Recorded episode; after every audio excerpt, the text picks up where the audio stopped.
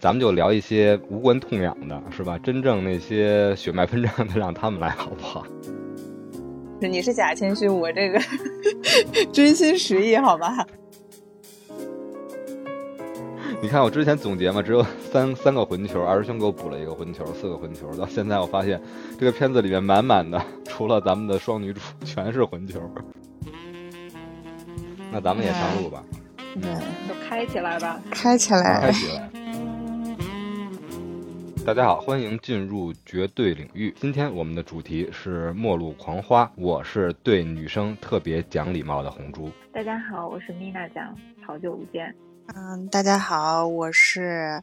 自由自在放飞自我的一二。大家好，二师兄，二师兄。好吧，感觉大家都特别末路，特别狂花啊，特别彪悍的西部风都已经涌来了。那接下来我们隆重推出的就是我们今天的嘉宾，也是我们串台的不学无术的主理人，来吧，不学无术的主理人。嗨，大家好，我是不学无术的鱼仔，然后非常荣幸这次能够串台绝对领域。因为我之前就是很想呃认识一些新的电影播客，和咱们对路啊，电影播客是他的最爱，同时自己又是一个播客的从业者或者说是主理者，那么今天一定能给我们呈现一期精彩纷呈的节目。我想到了去年，去年的时候女神节的时候，咱们聊的是那部稍微有一点让人脊背发凉的电影，但实际上很能折射。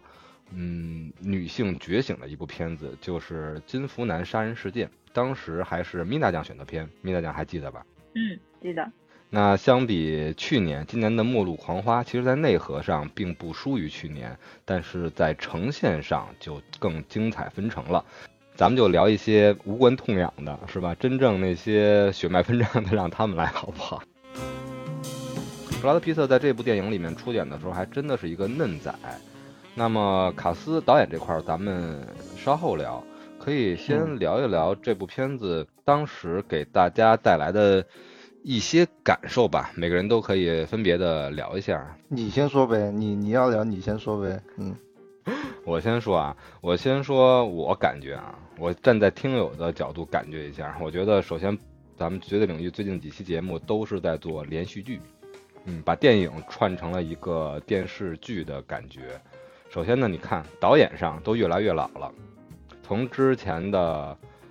呃罗伯莱纳到迈克尔哈内克，再到克林特伊斯伍德，这次终于到了雷德利斯科特，这帮埋了半截子的人终于快要入土了，这是一方面。第二方面呢，之前的两期，第一期我们的老奶奶，法国的国宝级导演、国宝级演员被捂了枕头，前一期呢，咱们的。拳手百万美元级别的拳手被拔了管子，这一集他们终于要来复仇了。两个更年轻的灵魂，对吧？在这些恶俗的男士的追逐下，终于要开始奋起反抗了。所以我对今天的这部片子其实特别期待。那好，接下来，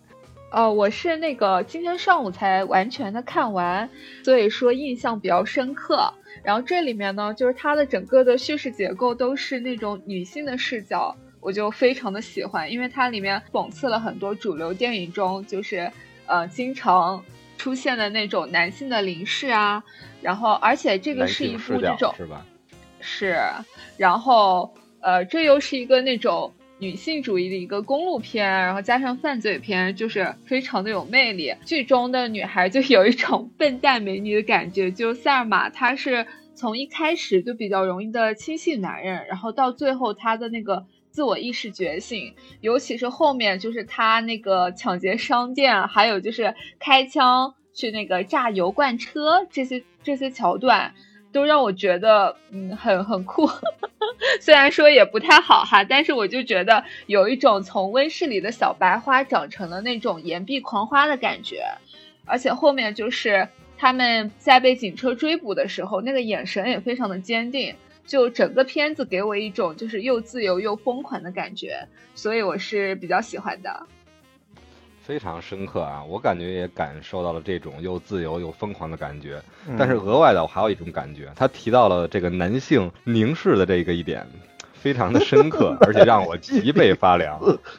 我想起了咱们上一期节目之前的那期聊嗯《迷失东京》，对吧？也是二师兄还是一二选的片儿。咱们开头三十六秒的长久的凝视，凝视在十九岁的斯嘉丽·约翰逊那粉红色的背影上，那个太经典的一个男性凝视。那这一个电影其实里面的男性凝视也无处不在。大家会随着我们聊电影的时候发现，每一个追逐着在路上追逐着我们的嗯塞尔玛和路易斯的男人们，都是邪恶的凝视在后面追逐，往往都会给他们带来厄运，往往也会遭受到挨枪子儿这种最后的厄运的结果吧。所以说，嗯，刚才鱼仔选的角度非常的准也犀利。那么其他的女生的态度我也想听一听。嗯嗯，那那我先来吧。其实我看完这部片子之后，就就一个字，觉得特别的爽。然后看，就是就是一直在外面奔跑的我，就今年就感觉想要立下一个目标，找一个姐妹一起 开个车，在这个这个高速公路上，或者是在这种荒芜的地方去开一场车，然后两个姐妹来一场自己的这个狂花，咱别不一定陌路。然后另外一个，我看这个片子的时候。还比较注意的一点，嗯，就是这个女女生的这一个从开始到后面的她们的衣服的选择，就她这这个里面服饰的选择，其实也反映了很多呃女主的内心。就一开始她们穿的可能是比较小碎花或者是裙子，然后美美的，到最后一个非常经典的造型，两个人穿着牛仔裤，然后坎袖的。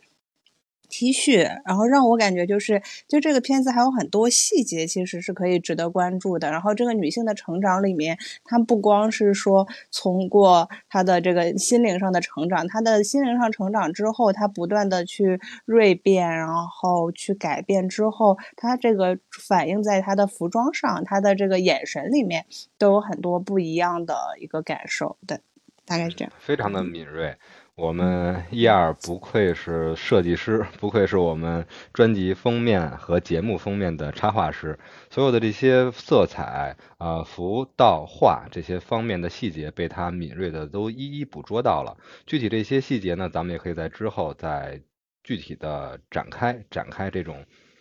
刚才我们就有聊到啊，末路狂花的周边真的是太棒了，一切都给我们那种感觉。都像我们融入到这个青色的雷鸟一样，在我看来，这电影就可以一用一句古诗来概括，就是“蓬山此去无多路”，指的就是末路。青鸟殷勤为探看，就是这辆这辆最后跃入大峡谷的青色的雷鸟。我是可能看的更多的是，呃，觉得比较比较压抑。就看到最后的时候，中间他的其实他表现的手法，我觉得是偏欢快的，包括中间塞尔玛给她老公打电话的时候，就是老公说了一句那个亲爱的，直接挂了，对，然后直接挂了，然后等那个那个路易斯打过去的时候，直接跟她老公说我要跟那个警官说话，就 她老公还解释哪有什么警官，就完全是因为太熟悉了，但是我说我看到了压抑的。对对对对对对对，就是我们都我我觉得这个片儿它的压抑来自于它的真实，嗯，女生，呃，我之前看罗翔说过，就这部电影它里边其实有一个内核是带有这种偏见，这个偏见不光是男性对于那个时代的女性的偏见，是全社会甚至于女性自己本身她也存在着这种偏见，所以其实看到后边塞尔玛她整个的这种，呃。完全颠覆他之前的这些所有的行为做法，我觉得，嗯，是狂花，但是它里边带着更像是一种压抑之后的这个泄洪，就是像相当于洪水已经积压在那很长时间了，然后用了一个最极端的方式去泄洪，然后最后导致的是一路走下来，呃，虽然是像一场狂欢一样，但是其实是。非常的沉重的，所以最后看他们两个一起开下悬崖的那一刻，就就是久久不能平复。我我我整体听完了，嗯，三位女生的，我觉得二师兄咱们俩就撤吧，太专业了，而且女生这个角度真的真的很妙。你看三位女生完全是在自己一个自己的观影感受的，我觉得没有准备的情况下进行聊。一个人，咱们鱼仔从。剧本的角度去聊了这些桥段的设计，一二呢是从摄影的角度聊了具体的嗯感受。咱们米娜讲其实更多的是聊的是角色，对于角色的刻画和角色的心路历程以及人物红弧光的描绘，感觉三个角度都特别特别的嗯给我们也给我们男生吧也算是上了一课。有没有虚心？给你有没有虚心的感觉？给你上了一课。我作为一个 男的哈，看这部片子肯定没有那么苦大仇深啊。有没有面上一热，脚底一凉？我我因为这部片子我其实很熟了，嗯，我应该看了不下五遍或者六遍，也是我我自己非常喜欢的一部片子，就是。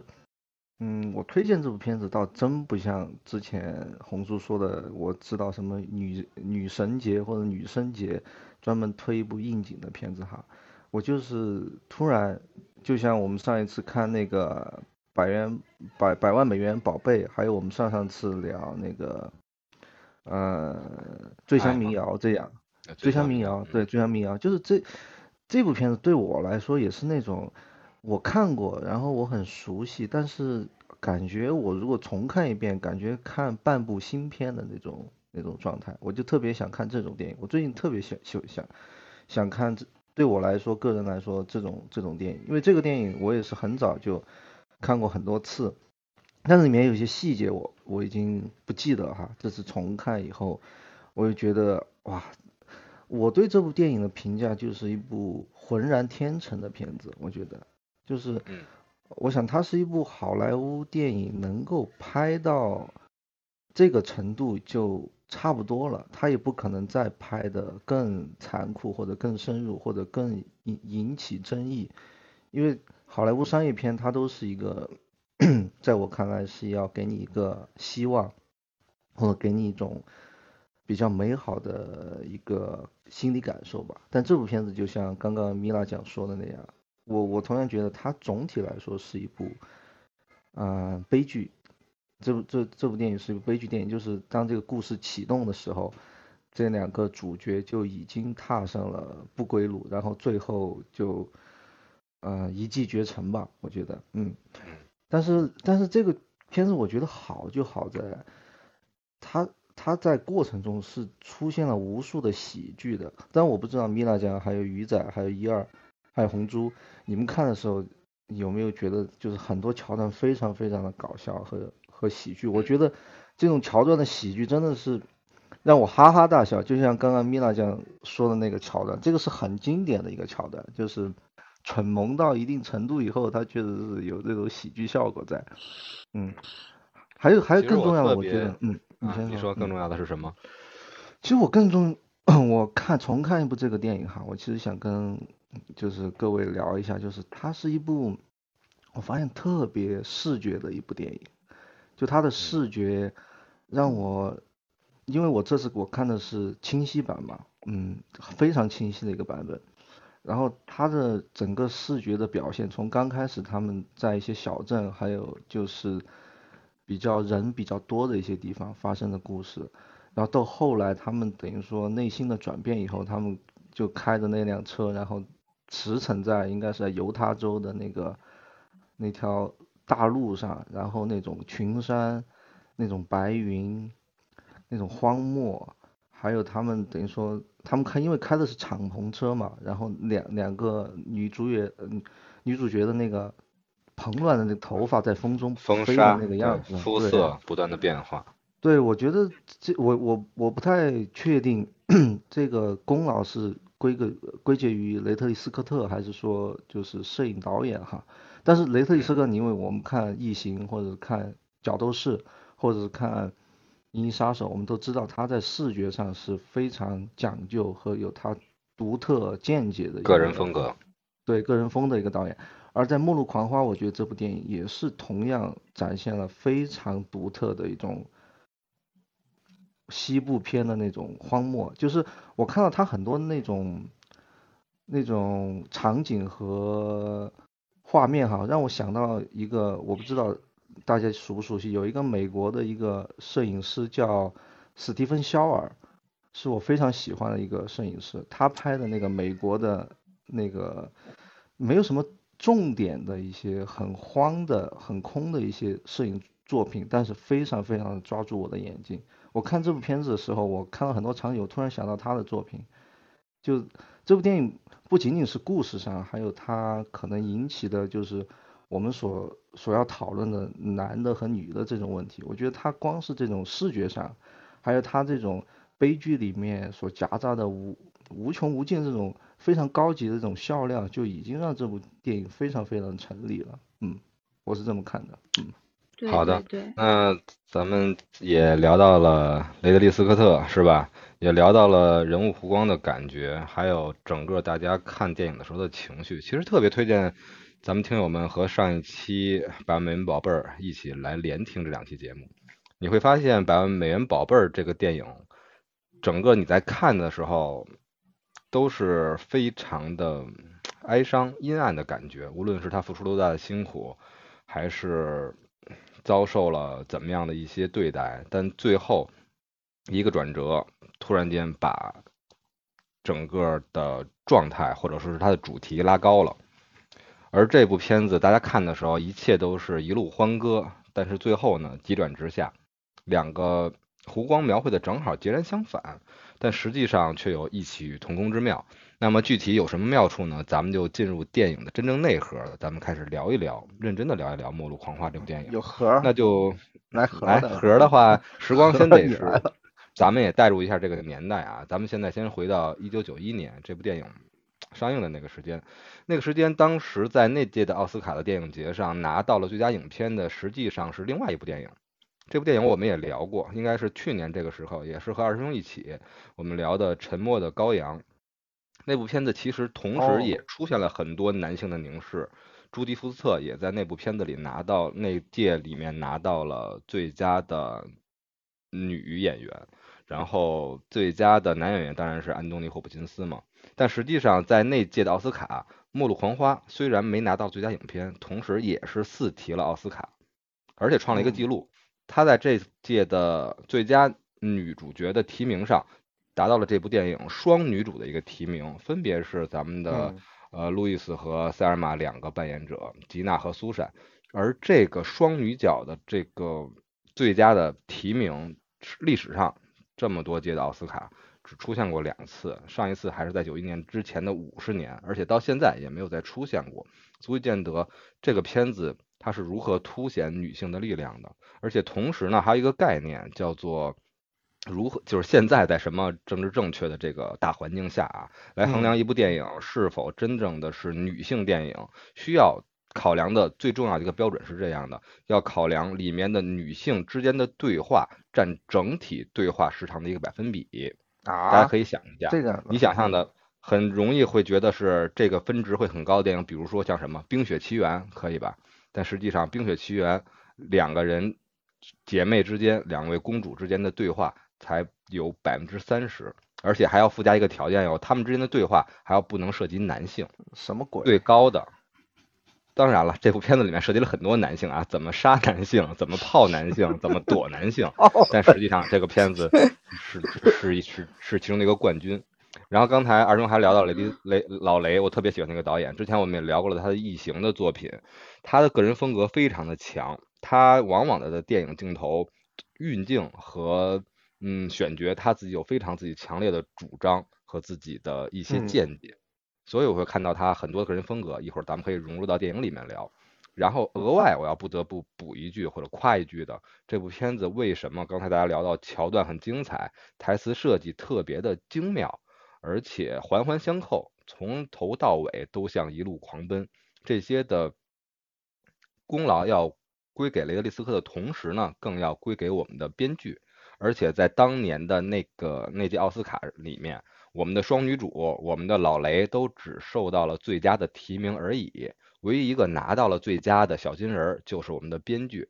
卡利克里。哦，哦，对，卡利克里也是后来非常成功的一位编剧了。不过在当时，他也是刚刚出了院校，然后嗯，创作的剧本也少之又少，但也是老雷慧眼识珠。一下就坚持了卡莉在这个片子里面的入主。其实，在选角上啊，也有很多的花边可以聊一下。嗯，我们虽然说呈现了呃双女主双姝的这个风格，感受到了布拉德皮特的青春洋溢，实际上他们往往都是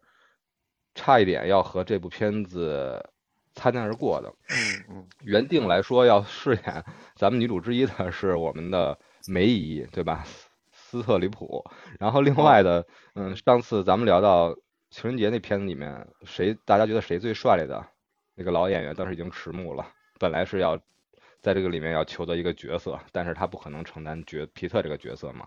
所以说选角上有意思也非常多。嗯，那么许许多多这些细节，我们就通过长知识这个环节一带而过吧。我觉得大家更期待的还是因为在于我们每次深挖电影的本身。那么这部电影咱们以一个什么一个线索开聊呢？大家有没有什么好的想法？就一路上遇到歪瓜裂枣呗。那他就这那就咱们也上路吧，是吧？那咱们也上路吧。嗯，就开起来吧。开起来开来，起来，哎，开起来之前给大家介绍一下没看过这部电影的朋友们，对吧？咱们也效仿一下咱们影视赛道的，对吧？一些顶流的做法。今天我们也开开心心的一路开起来。在他们呃路易斯和塞尔玛开始这段行程之前呢，有一个之前两个人状态的一个交代。我们的路易斯是一个酒店的，算一个餐厅的服务员、服务生。去年我们总聊服务生的电影啊，是吧？然后我们的塞尔玛呢，是一个怎么说？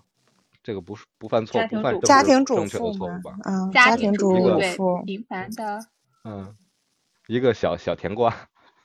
一个甜甜甜甜甜的这种感觉吧。她应该是呃从嗯、学生时代恋爱开始，就一直在这个家庭里受到她的丈夫的比较高压的这么一个状态，等于从来没有 尝试过外面的花花世界。所以说她一直呈现的在后面，我们会看到最初的两个人对比，我给他们归纳就是呃狂花版的没头脑和不高兴。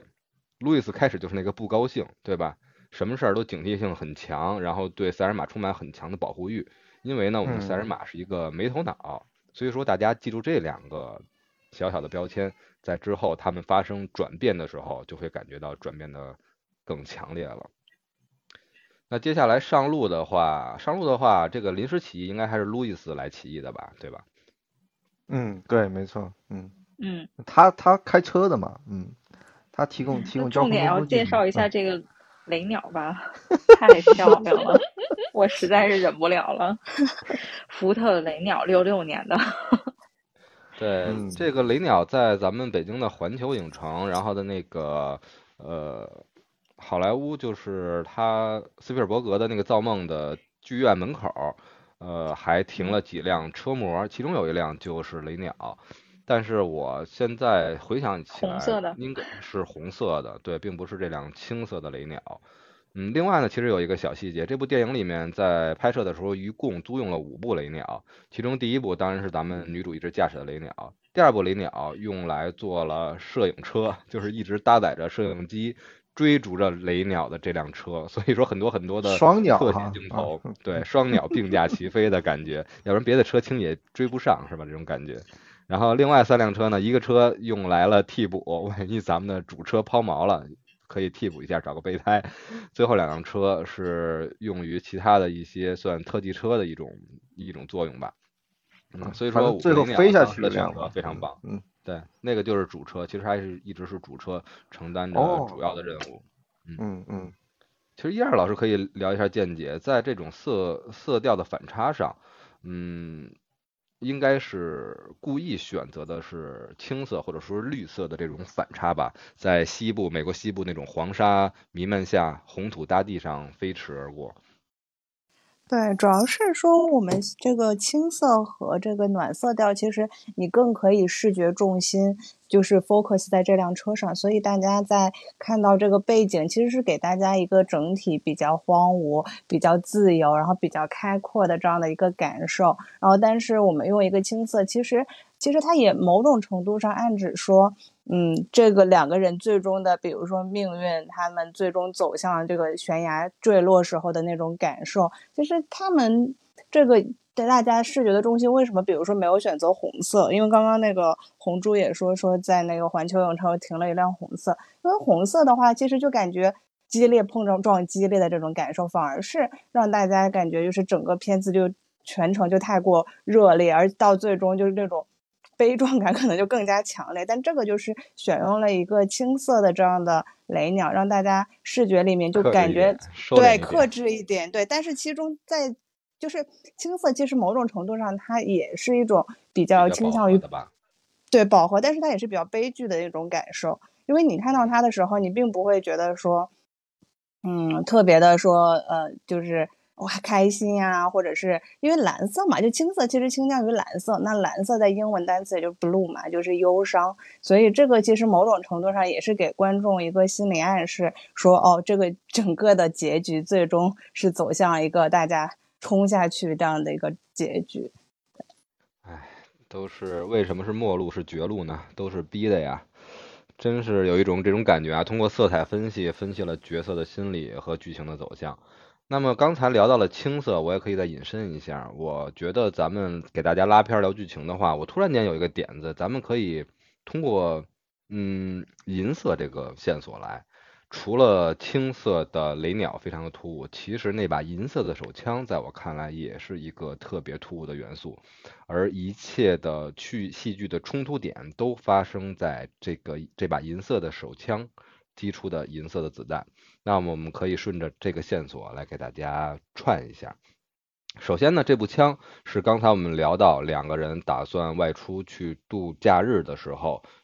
由我们的塞尔玛从家里带的，而这步枪呢是她的丈夫送给她的，但是她从来也没学过射击，也从来没有触摸把玩过这把枪，但是她的状态就是什么东西都要带齐了嘛，煤气灯啊这些东西，所以枪她也带到了包里，而就是这把银色的手枪带来了之后的种种的转变。首先呢，第一次发生这个银色枪的价值的时候啊，就是他们第一站到达了一个酒馆儿。这个酒馆儿呢，满满的西部风，然后牛仔的这种热烈呀、状态呀、身体呀、热舞啊等等的因素就席卷而来了。一个游手好闲又屡有这种劣迹的一个一个一个混球，一个这个混球呢就约了我们的塞尔玛跳舞。虽然路易斯很不放心，但最后还是在让在他的魅惑之下，或者怎么这个酒精的催作之下吧。把我们的塞尔塞尔玛迷得神魂颠倒。虽然我们的女主还是有一些抵抗的，不愿意去屈从的，但是我这个混球还是把塞尔玛拉到了外面，在车上，呃，愿意要把要对她进行一个侵犯。当然了，我们的塞尔玛还是死死的抵抗，路易斯也及时拍马赶到。就这个时候，我们第一次、第二次这把银色的枪出现了。路易斯用银色的枪指着这个混球的脖脖颈，让他滚开。而且滚开之后，这个混球还出言不逊，而且拒不道歉。终于，激动的子弹就这样射穿了这个混球的胸膛，而就是这颗子弹，让两个人原本以为是一个公路片一路欢歌的故事，开始了一个一百八十度的大逃亡的转变。嗯，那么关于这段，我们其实可以展开聊一聊。就你都给他下定义了的嘛，他就是混球的嘛，嗯，那怎么着？你给来个扭扭转一下他的，他不他不混还是不球？他混方还是怎么的？至至至少是就是有魅力吧，嗯，就由头是梳的梳的整整齐齐的，嗯，我觉得真的有点油腻啊！如果真的在酒吧遇到这种情况，他明明显就是一个算是我我的感受啊，腻的搭讪男，呃对，很而而且感觉就是那种劣迹应该很丰富，是是吧？嗯我觉得比较娴咱们女生应该能比较能区辨这这种的吧？嗯。嗯怎么区辨了嘛？能区辨吗？米娜酱、鱼仔、一二，你们区辨得了吗？我我的话，我其实肯定不会理的，就这种感觉随意搭讪，然后看起来有点不太像好人的，我我是因为不太理，但是我能觉得剧情的合理性，是因为，嗯，塞尔玛她是可能被丈夫压抑了，然后好不容易说，呃，出来旅行啊，放松这样的情况下，她可能也很乐意和一个新的异性去交流，然后也没有排斥他。嗯，但如果他所以说之前安排一个，对对对，没没头脑那个设定嘛，然后现在他一切都有这种合理性的存在。那其他的观点呢？塞尔玛他好像是从毕业就结婚了吧，还是在校内就结婚了？反正是没有步入过社会的。然嗯后，懂，如果说从这个视角来看的话，我也是觉得鱼仔说的这个是的，就是从他呃性格养成的这些过往的经历来看，他确实没有对这个男人有任何的设防，因为他也没有想过后面有其这些事情会发生。但是它确实是就是被被就相当于过去三年我们 就是一旦能出来，今天满大街都是人的这个状态，就是终于能放飞的时候，他一定是都是小伙儿。今天强势反弹了今。天去了一趟，去了一趟那个什刹海，给我惊着了。确实没想到，随便进一个餐厅跟我说要排队等三到五个小时，直接就走了。就是你一下就能感受到大家的那种那种呃心，就是心灵打开的那个状态，那报复性那种社交欢快，对，那 那种愉悦，对，他就是压，就是太压抑了。然后，呃，再说从这个枪的这个角度，就是这个这把枪是她老公买给她的，呃，为了说，就是她老公经常因为业务原因不很晚回来，或者偶尔可能不不回来，她自己在家能安全一点儿。她但是塞尔玛就说，就是呃，后来那个警察去问的时候，老公介绍到说，但是他从来没有碰过那把枪。那，我觉得其实也是一个。呃，如果说深挖的话啊，那可能想想过了，这也有可能。就是如果深挖来说的话，就是也象征了塞尔玛她本身对于这种东西是毫不在意的，就是呃，甚至就没有想过说我作为一个独立的人格，然后我要进行自我保护，就是呃，即便老公不在家的时候。就是他在不在家，我都是一个独立的人格，我要去表达，或者说我要去，呃，做一些，嗯，就是不不依附于爱人的事情。嗯就是当有一天他不在的时候，对，当有一天他确实不在，我一个人遇到这种危险的时候，我要有足够足够的能力来保护自我。那很明显，那个时候他毫无这个意识，所以说，就是他的这个也在这儿反映出来了吧？就是塞尔玛本身他自己也处在一个呃那个社会下，对于女性的弱弱化，或者说这种不不必要生成独立的人格或者强势的这些呃争取，我我觉得是就是可能过度解读一下吧，这个点是当时我看到之后感觉的，但是我相信导演他特意把这个这个地儿在警察去到他家里。这个探访的时候特意交代出来，那一定也是有它的意义的嘛。嗯嗯，但是我觉得还是挺在理的。啊，嗯，来你你你来，但是的来，就爱听但是，大家。没有啊，就是我其实想说，萨尔玛其实它是一个就是逐渐自我觉醒的过程。其实，在那个年代，呃，很多女性是没有自我的独立的意识，就是她没有自己是像刚刚那个米娜讲讲说，她是一个独立的人格。因为那个年代是说，其实很多女性都是于在那种美国的那个家庭里面，她都是像那种妻子要照照顾丈夫，尤其是在中部，因为中部很多呃是以农场为主，然后但是那个男人是主要做一些就是体力活，或者是说有一些呃对外的这样的一个工作，所以妻子在家里面她承担的主要责任，她就是说相夫教子，其实就是就是传统意义上就中国现在所谓的那种相夫教子，哦、但是另外一个，其实我看到这个片段里面，我我更多的就是我很小的时候看过这个片子，可能读读大学或者高中的时候，我当时特别不理解，说这个路易斯为什么会开这一枪。就我当时觉得他这个行为，他明明比如说去报警就好了，或者是去反抗，或者是比如说踢他一脚，或者是那种啊就裆部一脚，然后暴打一顿，就是种种这些行为，我觉得都可以理解。其实我没有理解的是，就是他为什么会如此的愤怒，导致他开了这一枪。然后我就是这一次二师兄选片之后，我再次来看，就是。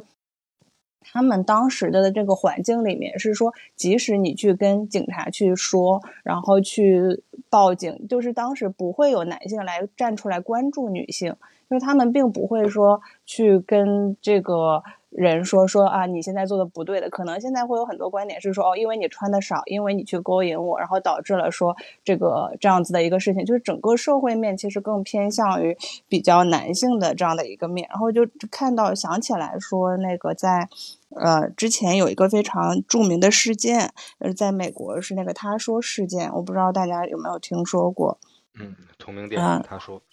对对对对，然后文斯坦嘛，他其实，在演艺圈就一直是去霸凌这个女演员，去强奸，然后去诱导他们做各种各样的事情。可是，在过去的三十年，大概其实同样的大概的时间点里面，并没有任何的一个女性去站出来去发声。也基于说当时的环境，比如说社交媒体并没有这么发达，或者是说整个的这个，呃，没有人能站出来替大家发声，所以才导致说。这个路易斯就毫不犹豫的去开了一枪，因为他知道，就这一枪可能解决的事情更加简单一点，就是让这个男人去死吧。嗯，首先一二说的我深以为然啊。刚才说到这个，他说像这种类型来反戈一击的效果，往往是最能让大家信任，也能最让大家共情的。比如说演员遭受到了导演的。潜规则，但是最后演员勇敢的表露了声音，以牺牲自己的戏路或者说是自己的名声为代价。当然了，在体坛上，很多的球员小的时候，男球员被教练击奸这个事儿也是非常普遍的，也同样是最后由我们的男球员自己本身站出来，牺牲了自己很多的东西，最后换来了尊严。这个片子我觉得在这个时候引入的特别好。另外呢，其实这个片子还有一点，在最后有一个影射和对照吧。为什么我们的路易斯会开这个一这一枪？这枪只能是路易斯开，是因为他并不是编剧的一个缺失，后来会交代他之前的一些遭遇，所以说这个枪他是必开的。尤其是在雷德利的导统之下，这枪是避开的。你看，所有雷德利的片子，只要是有女性的片子，你放心，女性绝对不会是白挨欺负的。无论是《异形》《黑域》还是《末路狂花》，当然了，像那种什么《黑鹰坠落》里边没有女生的那些 电影单谈啊。然后二师兄想表达什么？看看在咱们女生发言的基础之上，我看看你能整出什么花来。我整不出什么花来，我就说，啊，但这个这就是电影它这个启动故事需要嘛。但是你们觉得，就路易斯是必然要开这一枪的吗？还是说他有什么其他的办法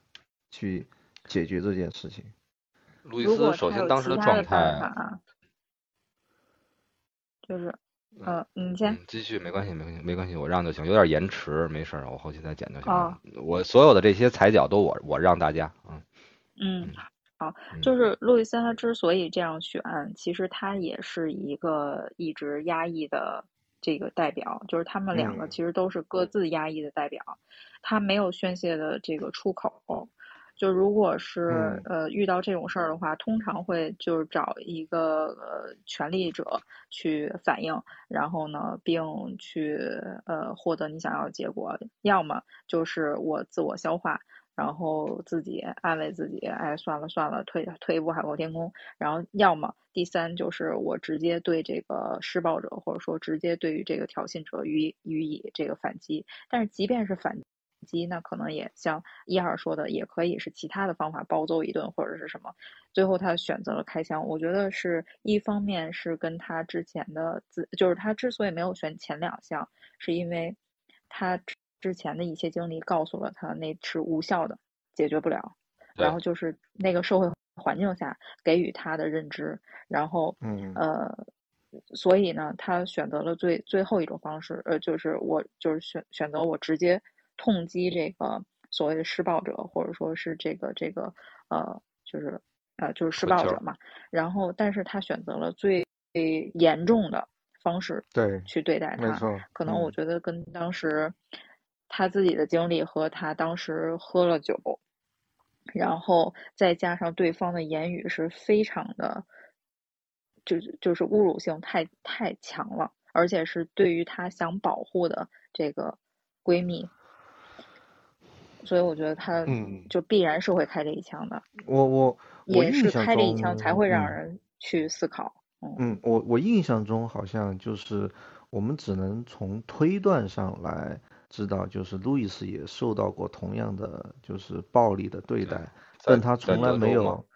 对，但他但他从来没有描述过这件事情，就是就像塞尔玛他试图去了解的时候，就路易斯就马上打断他，就说，之所以他不描述，才因为对他伤的深嘛。对，我觉得这个就挺这个编剧哈，我觉得。嗯，是有话要说的，就怪不得，因为我我我我确实没有了解这个电影的背景信息哈，我都是跟听众同时知道的，就是这部电影 获得奥斯卡的最佳编剧的奖，我觉得这个本子是绝对是这个编剧本身他有话要说的一一个本子，就这一点其实编的特别的好，嗯，其实这个电影有很多很多打动我的地方哈，不仅仅是就是它最著名的那个结局，就是。就他们一起把这个车开下，开下悬崖，但开下悬崖倒数的那个画面是我们的老警探，就是招手想在那个风沙中想要把他们给拦住，就这些画面确实太经典了。还有，还有那个就配乐哈，这个配乐确实我我才知道是汉斯季默的配乐，这个对啊，没话说，没话说。汉斯季默在这部片子里。没有受到提名，但是啊，我觉得他配了那么多的超级英雄片儿，那么多的大场面片儿、科幻片儿，每一个都让我的耳朵特别的不舒服。但是这部片子配的还不错，但是更多的功劳啊，我觉得还是归功于雷德利·斯科特，因为很多配乐的选择，特别是像比如他那个《黑雨》那部片子，尤其是对这种公路的感觉很契合的流行音乐的选择，特别是这些流行音乐里面的歌词。完完全全全的特别烘托当时整个故事的发展，这些音乐的选歌的造造诣以及掌控权还是雷利斯科特的，所以相比之下，在配乐上其实有一些相形见绌了。我再补充一下我的一个看法哈，就是他我觉得在真实性上，嗯，确实开这步枪有点过了，对。信息非常多，也非常杂乱。这个细节我们会看到，两个人最后都各戴着一个顶帽子。路易斯戴的是二师兄说的这顶老人用他的珠宝和手表换的帽子，而塞尔玛戴的是火车司机的帽子。所以说呢，这些细节很多，我们每个人的感受也很多。那么在听众的感受下呢，我们还是继续顺着我们这个脉络来给大家铺展这些线索和细节。嗯，那刚才第一枪开过了，打了这个。酒吧里面意图为非作歹的不讲礼貌的混球，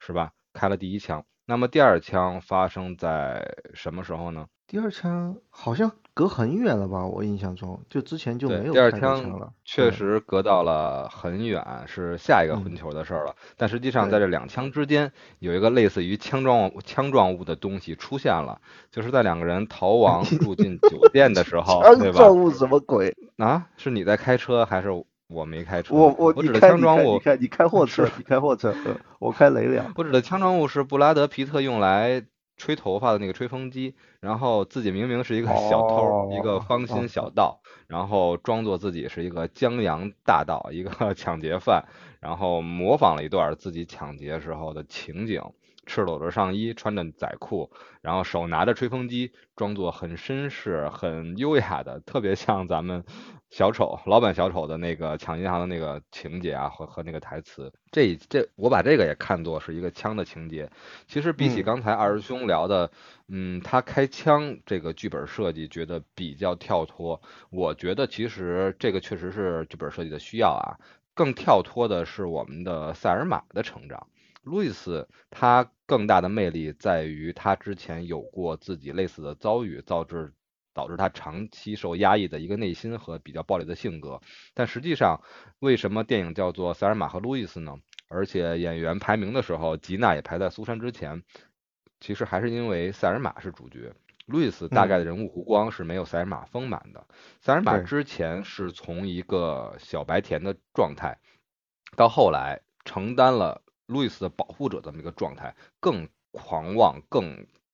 更更狂花的这种感觉吧。所以说它的弧光非常的丰满，而这个弧光与其说变化是因为前面那个混球，不如说真的这种变化的来源或者说是导火索是在于布拉德皮特这个混球，一个看似优雅，呃，把自己的这个江洋大盗的身份塑造的非常完美，然后启迪了塞尔玛。用路易斯的话来说，你终于尝试到了性爱的快乐。两个人一夜算一夜云雨之后吧，第二天竟然发现心目中那个勇猛的西部的江洋大盗，竟然是一个小贼，不仅偷了他的心，也偷了他的他两个人仅有的六千六百块钱。所以呢，这个状态其实到后来成为了他人物弧光来跨越的一个导火索。你会发现，塞尔玛在之后再掏出他那把枪的时候，就是下一个镜头了。去没钱的情况下去抢商店，对吧？抢钱、抢酒，拿出那把枪，模仿的也是这个人的台词和一些手势动作。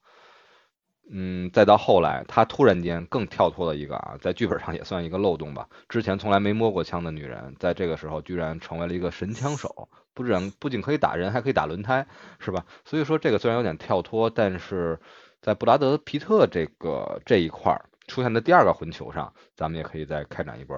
小讨论。嗯，雨仔应该有话要说，嗯。对，嗯，好的，就是因为提到那个布拉德皮特，然后我发现他在西部的这种片子里的这种扮相真的很性感，就是他当时刚出来的时候就哇，好帅啊，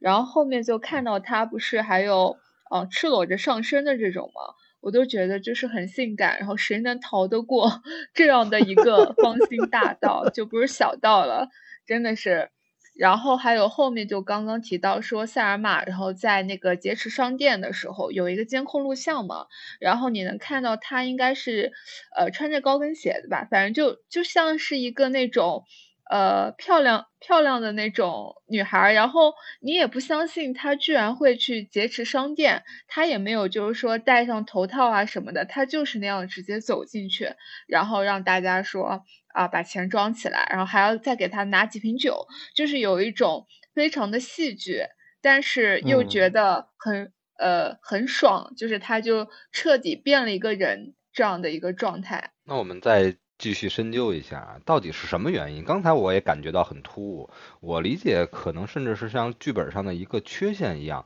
但是从女生角度来讲的话，她这种变化。更多是自然的，还是嗯受到了外部的影响的？那怎么能解释一下他的这个状态的跳跃呢？就从一个之前的一个傻白甜、受人保护的形象，甚至有一点被之前的袭击，嗯，感到惊魂未定的一个状态，突然间就变成了开放的、自信的、阳光的、热烈的一个形象了。就感觉到那个觉醒的点到底是在哪儿呢？感觉这个点好像是在布拉德皮特这一块儿。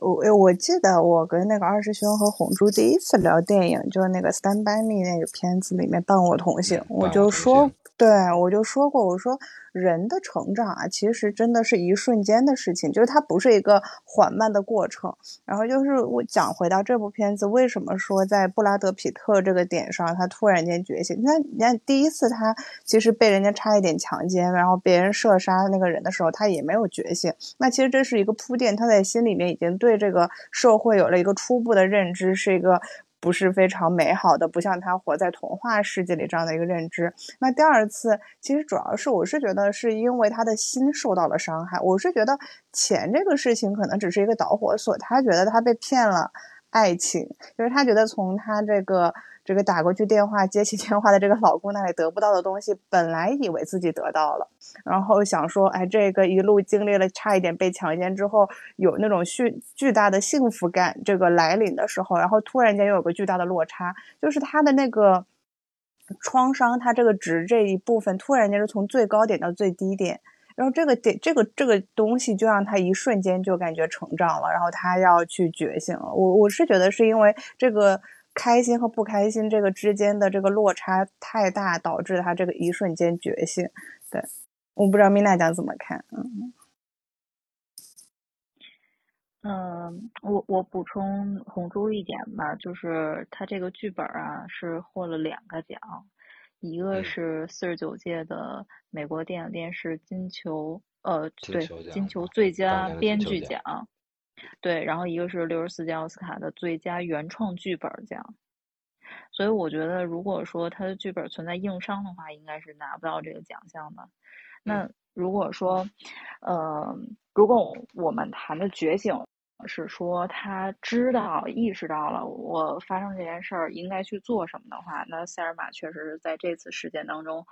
出现了这个觉醒的这个这个表象，但是他有一个就忽略了最核心的问题，就是一件事有很多种解决办法，他不不必要采取这种最极端的解决方式。就是我我的感受就是他去抢那个 便利店的时候，有一种天真的 邪恶，就是是真是啥都不带，你哪怕对他不是那种邪恶，就是怎么怎么形容那个词儿呢？反正就是带着过家家就我是该说你蠢，还是该说你什么？嗯，毫不在意。呃，对，看似放荡不羁，毫不在意，实际上又就是我觉得是一种破罐子破摔的心态。当时是，就已然已经这样了，爱咋咋地吧。还是还是没头脑和不高兴嗯的。对对，其实他并没有真正客观上的去做一个有益嗯。于他他们当前的一个决定，或者说呃一件事儿，他依然选择了用一个更糟糕的方式，就包括那个那个警警察，那个正义的警察，他其实一直都觉得他们是有的挽回的，他们不是穷凶极恶的坏人，呃，不是恶人，他们是因为就是因为一些事情的这种刺激，然后一路走到了这儿，包括他最后抓到布拉德皮特的时候，就是非常非常的生气，就是他觉得本来这两个女生都还有的挽救，就因为你，因为你才促成了后面他们就是又走上了更糟糕的这个这个这个绝路，就觉得反而是从这个点让他们引到了很难以这个回头的境地。但是我 我想说的是，布拉德皮特六千确实有点贵了，但是 一会儿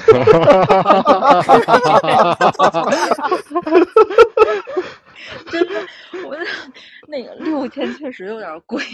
然后三千的话嗯米拉还是值的。那个那这样91才年的话真正觉6000醒块了6000对块对这个才是真正觉醒了，嗯确实是这么角这对个角度到看问题现在来因为说的话，看六千块的身价你可买不到了。如果当时那个，当时他们两个人所带的这个所处的处境，这花这六千呢，确实是得引发后边的这种事情。如果要是之前他们两个处于就是确实是来度假的，那发生这个事儿，可能也不会有后面的事情。哎，就是这个你按照回忆起来觉得有这个确实。就打开 思路哈，我觉得可能也就是别人把工资给拿了，就是 没打招呼就走了，互相给互相一个比较好的你印象。你哪怕多留两天呢也行，对吧？所以你说这个事儿之后谁最生气啊？路易斯最生气。塞尔玛如果按照对你钱我这个想法，对这个感觉来想的话，心态很好接受。钱我花了，对，我需要的东西我也得到了，是吧？然后 路易斯讲的是，你是得着了，花的是我的钱呀，这是我老公给我。所以你，当时在那儿哭的是路易斯吗？崩溃的是路易斯。太妙了，我花了钱，我啥也没得着，对吧？格局要打开。格局打开，这个开了，这个确实兄那儿开了。嗯吹鼓憋了半天，格局最后还是这个才是真正打开了觉醒，对，这么这么嗯看问题是对的，思路是打开了是吧？你要嗯对，你要换一个角度去看世界。对对对对对，嗯，好，看开了，打开了，那么路还要继续行驶下去。嗯，第一个混球击毙，第二个混球，对吧？就当咱们消费了，是吧？然后两个人从 俄亥拉河买之后，高端消费，高端消费。对，高端消费是吧？嗯，真然后的是，值了后来我的这个看身价对真的对对值了。然后他们就一路继续的往南开，对吧？一直往南方开，一直往南方开。然后呢，在路上就遇到了第三个混球，剩下的一些角色咱们可以往后放一放。然后这个混球确实挺混的，所以我提前来说一说，反复遇到这个混球。这个混球就是开着一个油罐车，一辆其实很酷炫的一辆大卡车，后面是一个嗯很长的油罐，也是银色的一个状态。就非常的个擎天柱，嗯，挺好的。对，说白了，对吧？嗯，咱们车都开起来就直接说了吧，其实就是开了一个擎天柱嗯。因为在雷德利·斯科特的电影里面，他有很强的个人风格。刚才提到了眼睛，另外一个个人风格就是对女性的尊重。首先呢，因为他是由他的母亲老雷一直是母亲带大的，所以妈妈带了他们哥妹三个，付出了很大的辛苦。所以说他的刚才聊到了他女对女性的尊重，但是他的表现方法往往是用男性的不礼貌而而激发或者说是体现出对女性的尊重的，比如说像我们非常喜欢的《异形》里面，异形的造型，对吧？H.R. 吉格尔的设计，那其实异形的头部就和这个油油罐车一样嘛，一样的一个设计，包括抱脸虫，包括异形繁殖和吐出它的这个传染器的状态一样，往往就是这种后面追逐的是那种邪恶的男性的一个状态，所以说前面的同样的一个壮美的一个情境之下，孤独的青鸟在前面翱翔，但是后面反复两次、三次的遇到了这个邪恶的银色的擎天柱，这个油罐车在后面追逐，那就是当前他们女性的一个状态在社会上的一个缩影。后面的追逐阴魂不散，对他们的压力接踵而至，而且就更别提这个混球摇下车窗对他们的这些污言秽语啊，乃至这些不雅的动作了，非常非常的让我看起来都感到非常的不适。所以呢，在后来才导致了这个混球，当然了，没有被银色子弹所击毙，但是它的油罐车，它的擎天柱被爆炸了，而且有一个可以说也是一个嗯彩蛋吧，就是也是同样雷德利·斯科特的个人的导演风格的第三个强烈的，就是他在拍摄的时候，一些特别的镜头，尤其需要现场的演员来体现出惊愕、错愕的这种状态的时候，他不会提前在剧本里透露，也不会提前让我们的演员知悉到。比如说，比如说在啊那个是应该是卡梅隆的那个第二部的异形了，那个啊确啊确实雷迪斯科特第一部的异形里面那个抱脸虫第一次出现的时候抱胸而出的那个道具设计是完全没有告诉咱们的女演员的，所以同行的这个飞船里面女女演员当时简直是吓得花枝乱颤，成为了当时的一个影史经典。而这个里面《末路狂花》里面油罐车被我们的双女主用银色的手枪，包括抢来的那个骑警的手枪打爆的那一瞬。那个爆炸也完完全全是真实的，所以我们会看到电影里面两个人站在车里，突然间就愣了，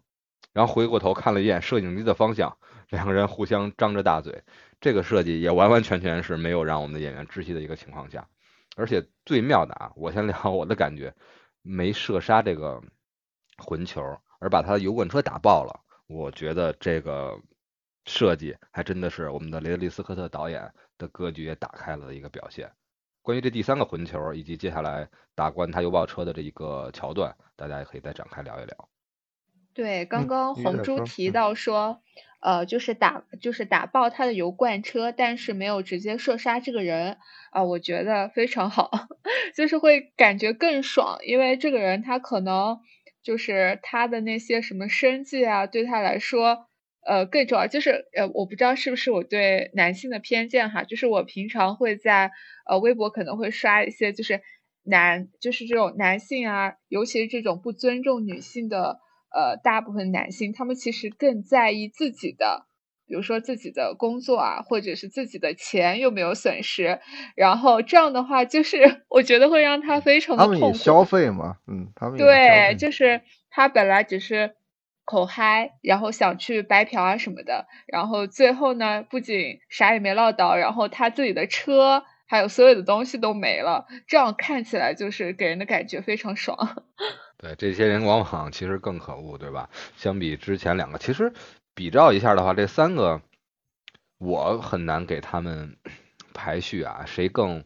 让人觉得不耻一点啊，或者说是，嗯，谁更让女生可恨一点？他们会有这种明显的差别。但是你你没想过，这个卡车司机会跟过去啊？那个确实是，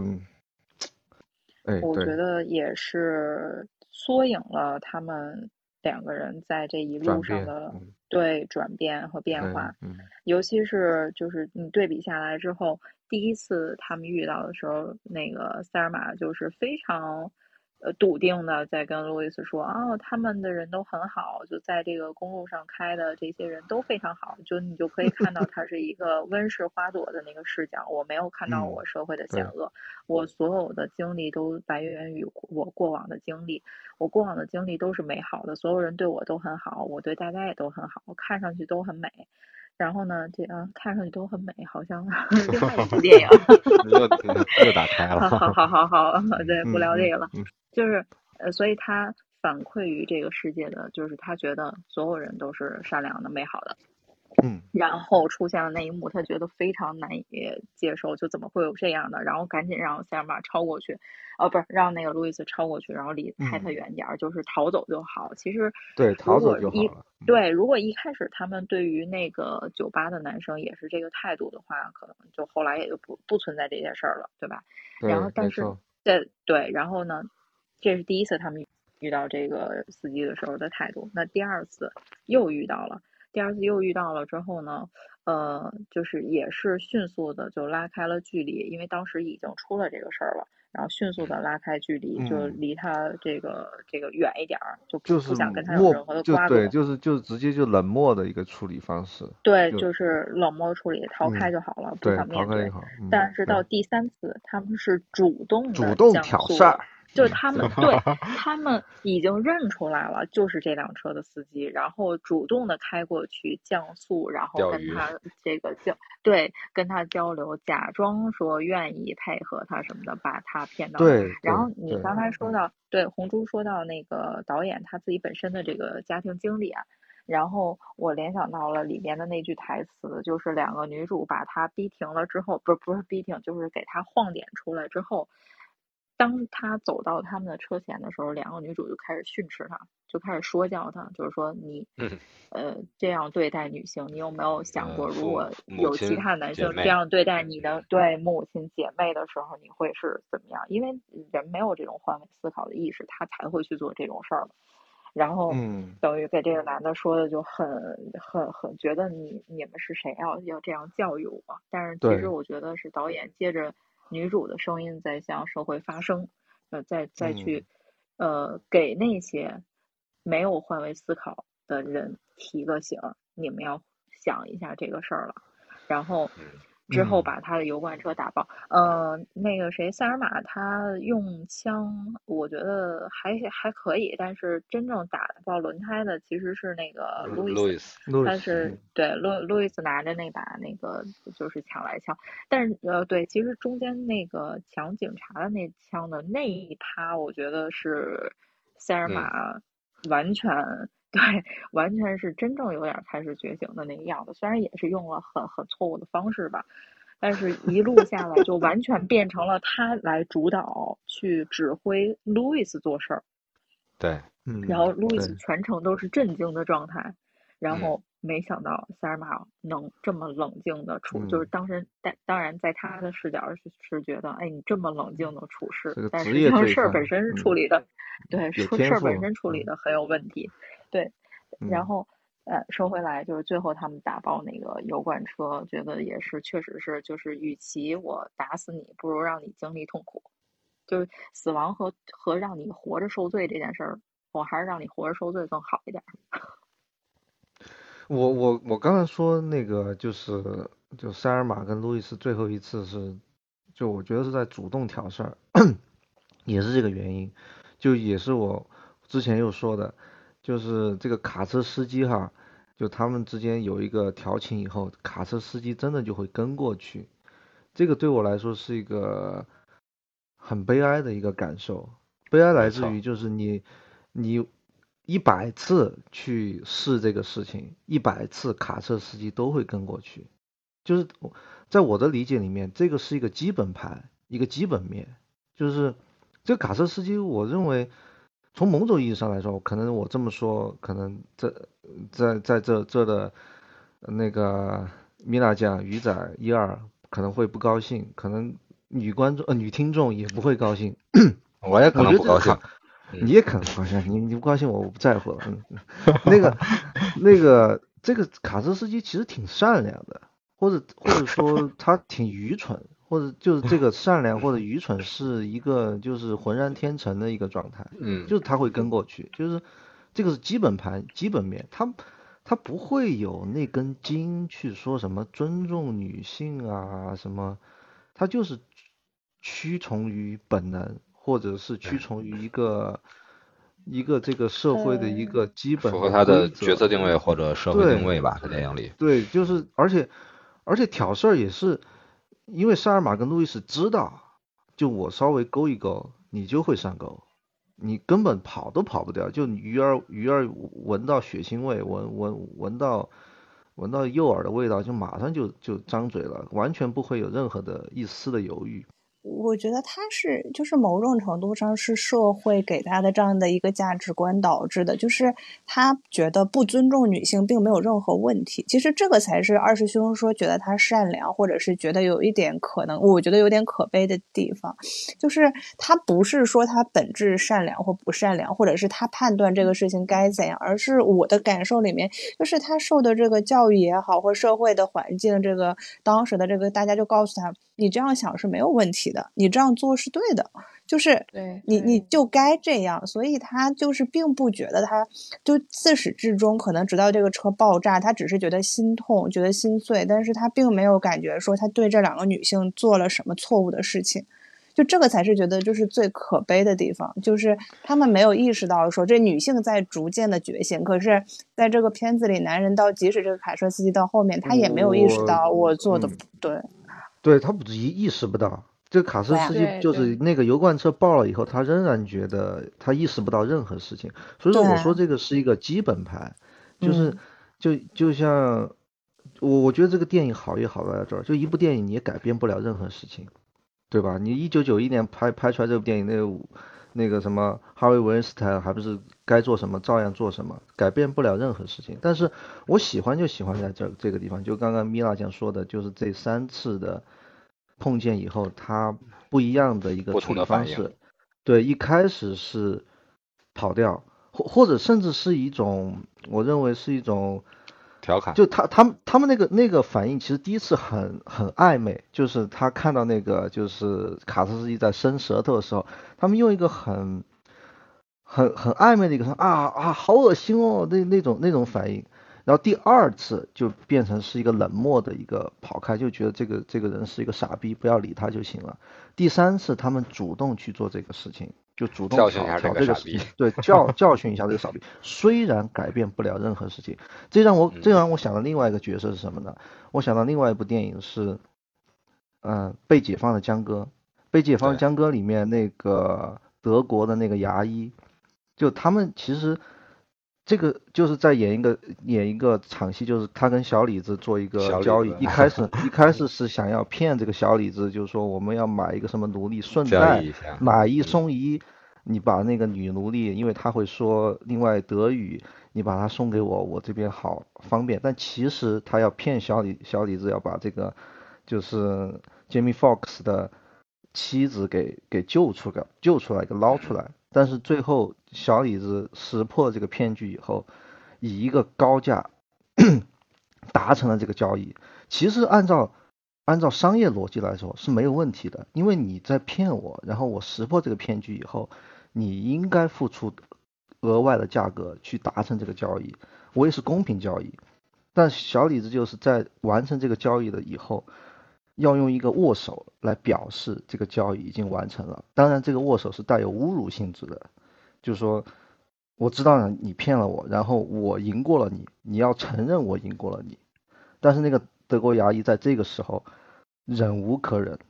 就一开始我可能看这个被解个被解救的江哥，我完全不理解，就是你已经搞定了嘛，钱都交了，人也得到了，你就走掉了嘛，对吧？你就就胯下之辱收一收就就就离开了嘛。那为什么那个德国牙医要说对不起？他真的想要握这个手，然后直接掏出自己的小手枪，一枪把它崩掉，但自己也同归于尽。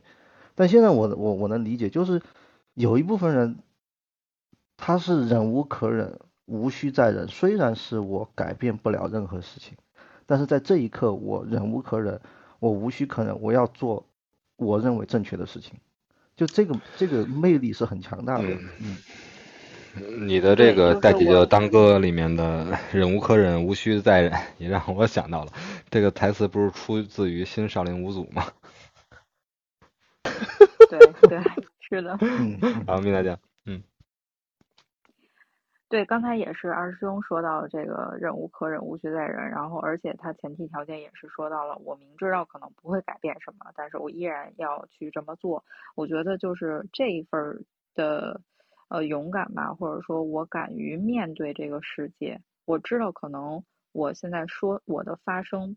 不能一下子做做出什么呃实质性的扭转，但是我已经敢于发声了。其实这也是就是迈出勇敢的第一步吧。你至少先要敢发声，对，嗯。为什么那部电影很叫好又叫座，又让大家很振聋发聩呢？因为那个电影。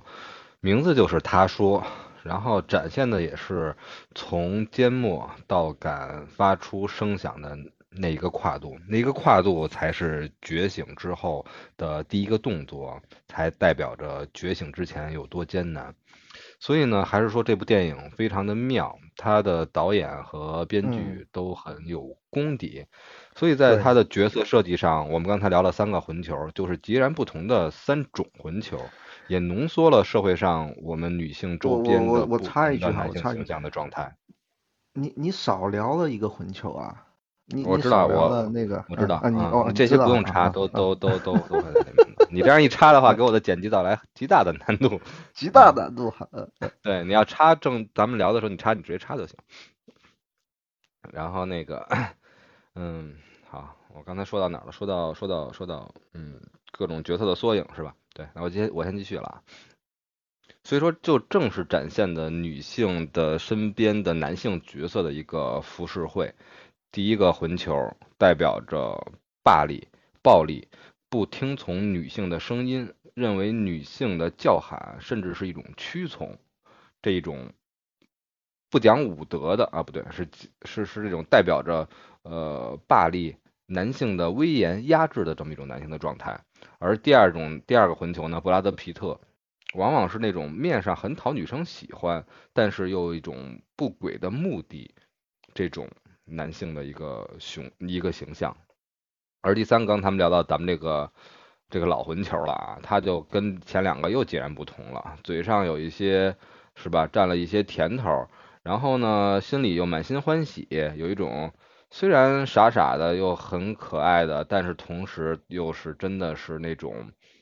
算是什么？算是像特别像那种沉默的大多数的这种角色，在这种女性缄默的情况下，并没有发生，而反过来去缄默较好的，特别像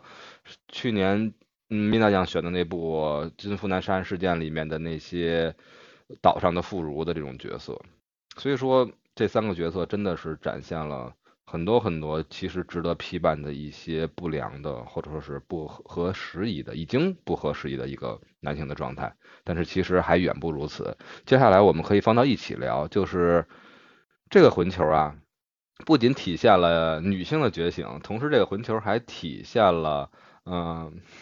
咱们的黑人同样是正正正确的这个群体里面的一个觉醒，就是之前在。嗯，打爆油罐车之前追逐他们的这个警探，其实为什么说把这个警探要放在后面说呢？也是刚才二师兄提醒了一下，因为我们可以做一个对比，警察这个角色在剧中其实是无处不在、无无处不在的。我认为啊，之前这个三个混球，包括油罐车，一直是一个男性形象在后面紧追不舍的状态，而这种他们这些追逐的男性，总是为会为这两个女主带来厄运、带来转折、带来压制，但实际上。真正需要去追逐他们的，反而是应该知道当时在德州发生过什么，发生在路易斯身上的那个不为人知的事的那个老警探才对。他是最应该去追这辆青色雷鸟的人，但是他却选择了去找 FBI 一起蹲在了他们的丈夫的家里，一直去监听电话，然后以一个被动的方式 来去召唤他们的迷途知返。所以呢，我们也可以。一起来探讨对比一下，虽然最后这个人的光辉掩护了两个人的飞跃，但是警察的形象，三中警察，嗯，一直在家里监听，然后嗯，最后以举枪围追堵截，包括围击他们的这一个警察的群像是一类。老警探知道具体的情况，但是几乎是是一种无无关痛痒的方式，没有拯救到没有拯救到两个人的这个警探是一个状态。第三个呢，就是最开始以公路巡警身份介入，然后打。查证查了驾驶证之后呢，发现了其实是逃犯，打算叫手台，结果被被闷在了箱子里的这个警这个警探，这一帮人其实大家可以再串一波聊一下，之后我们就要进入最后的结尾高潮了。哎，我就说，你还有个混球没说啊，不是不是警察，是塞尔玛老公啊，我我我特别想说想说这个人就是。他太有魅力了，我觉得就是我不知道红珠哈，就这一帮歪瓜裂枣里面，我不知道你你是最想和谁交朋友，我是最想和塞尔玛的老公交朋友了，就这个人太可爱了，就他出场的时候，他出场的时候就那那场戏就是好像应该是应该是他门口有两个给他做做做杂物的那个勤杂工。一个在一个在修草坪，一个在可能在修花园。让你三点浇水，偏要五更来，是吧？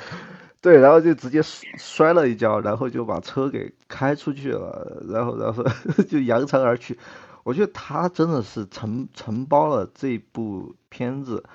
我我其实觉得《末路狂狂花》就像我刚刚说，它其实是部喜剧片，虽然虽然感觉是个悲剧片哈，但其实很里面很太多太多笑料了。就这个老公，我觉得承担了一半的笑料都是他。对，我觉得塞尔玛的老公其实有一点，就是相当于不了解他的妻子吧。他可能就是对，呃，然后他妻子其实是非常了解他的，就是包括他前面可能试探性的呃去问一下，就是说。啊，可能要出去度假什么的，包括后面就是他一张口，他那个下马就发现不对劲，就是他自己是看到监控录像，就是特别惊讶的那种状态，就是他确实从来没有去尝试，可能呃理解过他的妻子这个样子，就是对比也挺鲜明的。二师兄，我觉得啊，我觉得你快了，你悬了。之前这三个混球在现实生活中，对吧？其实大概率还是比较难遇到的。但是这个混球 在现实生活中是最招最招 太太具有真实性了啊！就所以说，我把那个门去掉，把那个门去掉。其实，嗯，其实还有一个细节，我不知道你们就二师兄是不是那个注意到了？呃，就是在电影最后的就偏靠后来的时候。他们那些 FBI 的警员呀什么的都在那塞尔玛老公家里蹲着，等着他们打电话嘛。然后无聊的时候，大家就看电视。然后虽然没有看到那个画面，但是你能听到，对，但是你能听到他们这些警员看的那个电视，大概率应该是一个类似于就是那个女性比较爱看的这么一个电视剧类的这个节目，对对对，谈情对谈情说爱的这种呃电视剧类的节目。然后呢，她老公就一个人拿着遥控器站在 这个沙发的后面，靠着墙，一脸的无奈，然后切 换到就是抬手。对，抬手摁了一下，然后换到了那个球赛的那个界面，然后这些人就同时回头看着他，他啊，就特别无奈的那种，然后又切回去了，然后就大家转过头来。所以说这个本子好啊，这个本子真的好，对对，嗯，然后这个其实我觉得，去去其实这一幕为什么要展现出来，就是她这个老就她老公。已经完全适应了，就是如果是塞尔玛在那儿去看这个电视的时候，去绝对不会 care 他想看，想不想看这件事儿，他一定会切换到他看球的这个画面。没错，但是现在沙发上坐的是一些绝对的力量者，对，就无论是从这个，嗯，对，就是，但是但是这个再引。引申来看的话，就男女的世界而言，对于女性来说，大自然的选择，男性他就是绝对力量。对，没错，没错，但就是一个丛林法则，就一山比还比一山高那个。是的，嗯嗯，是的，是的，所以它其实这个也是上升到了说，呃，就是男性之间，他也存在着对于绝对力量的这个失对，阿尔法、贝塔嘛，阿尔法没有，贝塔没有这种之类的。对嗯，对，所以这个这个老公，所以说我就喜欢贝塔没有，贝塔就是 他的求生欲很强，就各搞出各种笑料，就就必须是贝塔没有才能做出来的事情。阿尔法没有其实更是一个就是一个输出者，就是那种什么打那个打那种游戏里面就是扛扛怪的肉肉肉盾这种。我觉得嗯特别有意嗯思的点就是在于，就是这件事儿同时在她老公身上发生了。就是她既对塞尔玛最一出场的时候就说你不要大早上的跟我喊，然后就开始吼她，然后就各种这个就是说她，到这些警员坐在他家里看那个电视剧，就看那个恋爱电影的时候，他无奈的哦好 OK，就又给大家调回去，就是对，而且而且就是以一个很很喜剧的一个方式表表现出这么深刻的一个内涵。对对对，就是其实这嗯个内核是呃贯穿全剧始终的，然后在他身上又被强，就是又被强化了一下，就就是或者说拉提升了一下，就是是人都有这么一个这个这个人性在里面。呃挽救这两位狂花，就是希望可以悬崖勒马，早日回头。嗯，但是你发现，你仔细去听他们在电话里的那个对话的时候，反而让事情更糟。就反而给路易斯带来更大的心理压力。就是我听他们打电话的时候就特别着急，对，就是你既然想挽回，但是 你说的话一点儿挽回的意思都没有，反哎而逼我想到了一部香港电影，特别经典，然后承担了我那时候无数的笑料，就是那部刘德华的《暗战》。每次那个刘青啊云，对吧？啊他是谈判专家，都嗯告诉他的长官黄启发，哎，你不要插嘴，你不要管，让我来和他谈。然后那边就拿着一个扩音器，我是重案总督察黄启发，放下武器。没错没错没错，嗯嗯。对，就是也其实也是反映了那个时代的，就是呃男性他他想去做事儿，但是他找不到正确的点，就是男女之间有的时候就是我想去跟你沟通，但是我不知道要用什么语言来跟你沟通，就是嗯呃嗯话大家都会说，对对，他话大家都会说，但是我用了错误的表达方式，就好像我以前看过一本书，就是说男人来自火星，女人来自水星什么啊，大概是这个名字吧。其实嗯它核心的一点就是说，你我们其实互相都在说着我爱你，那边在说 I love you，但是我们都用的是自己的语言，而没有用对方能听懂的语言。嗯对，就是，沟通沟这一点，我觉得在老景泰上身上显示出来的是沟通偏差。其实你看他，呃，就是对那个这个这个 J.D. 抓到他的时候非常的气愤，然后包括其实他也看出了那个塞尔玛老公和塞尔玛之间的这种夫妻关系应该很不好。嗯嗯对他其实都是，而且一直在跟他的上司，包括最后一幕他们到那个悬崖边的时候，他一直希望上司他们不要开枪，他一直还都在强调就是是可以挽救的。然后包括他们呃踩动油门之后，他追出去的这个，其实他嗯内心都是希望能够挽救他们的，但是他说出来的话完全没有这个效果。其实也是体现了当时一类男人的这个对状态吧，就是他的困境，我觉得是，嗯，是没错，嗯，其实不光是二师兄感觉受到了规训，是吧？每个男性在看这部片子的时候，就像我们的女生看这部片子的时候，都有自己的一个心理状态和自己的一个认知状态。每个男生看的时候，我觉得真正的影迷，对吧？尤其是听我们节目的这种真影迷，肯定都是很有思想的。说到最后这个结尾，我之前正好是研究那个剪辑，呃，有嗯一个剪辑师，就是他特意讲到了这一段儿，呃，说他这个表现的手法，太专业的名词儿我记不住啊，就简单说一下，嗯就是他有两个对比的镜头，呃，就是两两个镜头产生了极大的反差，更突出了这个这个想渲染的气氛。嗯第一个镜头就是直升机、警车的鸣笛声，然后包括这个就是嘈杂的这个环境音，在嗯老警探和他的上司沟通的那个画面里，所有这些嘈杂的声音都没有被降降低和屏蔽。就这嗯些声音非常都没有被掉嗯，对，非常的这个吵，然后以至于你可能都不太能听清老警察他想说什么，所以他是用尽全力去嘶吼着对他的上司说，就是嗯能不能制止这一切。但是你从那个那样的表达方式，就是这从单从音响上来感受，你就觉得是非常渺茫的，因为他的声音几乎淹没在所有的这些声音里，然后转嗯过头来。转过头来，立刻就切到了女，就是两位女主开的那辆车里，车内的视角，呃，所有的这些警笛声，然后直升机的声音，全都压得非常低，就是你几乎听不见，就只有他们两个人的对话，就是说，嗯，我们还是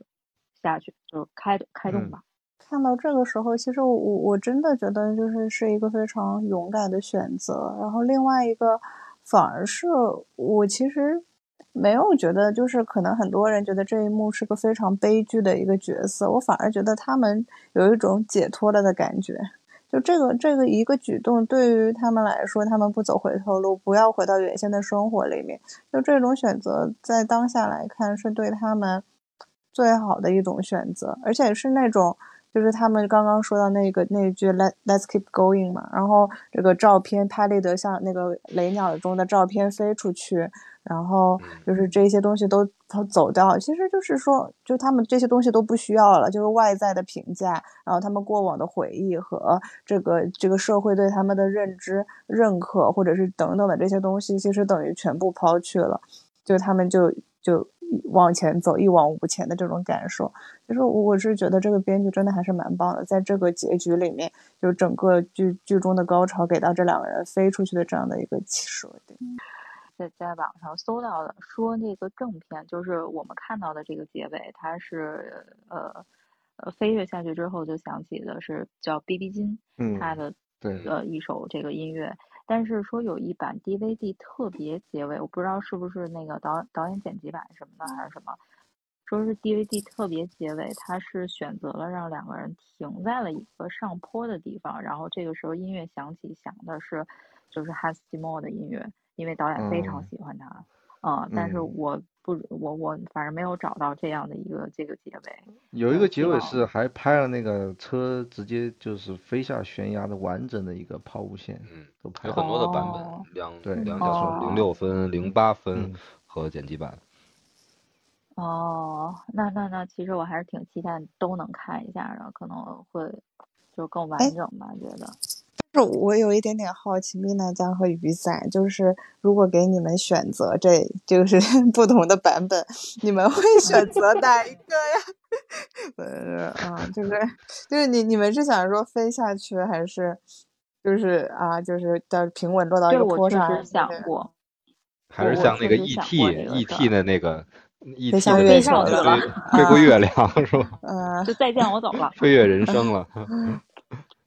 那可能就穿越到另一部电影儿，就就全看砸了是吗？咱们这电影儿看的。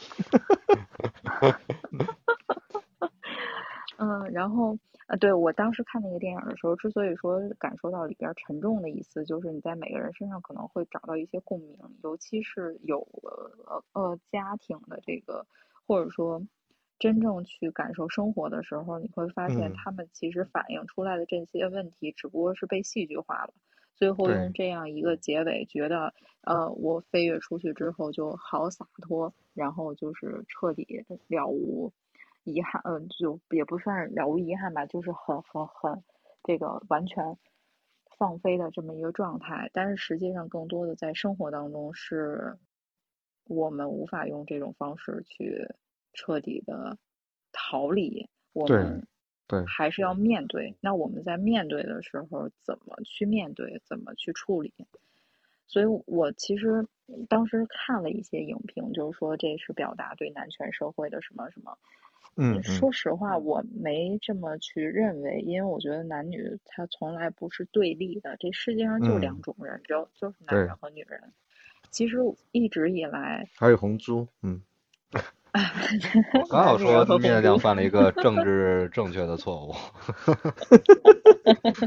灭大将继续继续继续，嗯嗯。对，所以就是说，感觉是呃，你比方说男男男男性他是的这个呃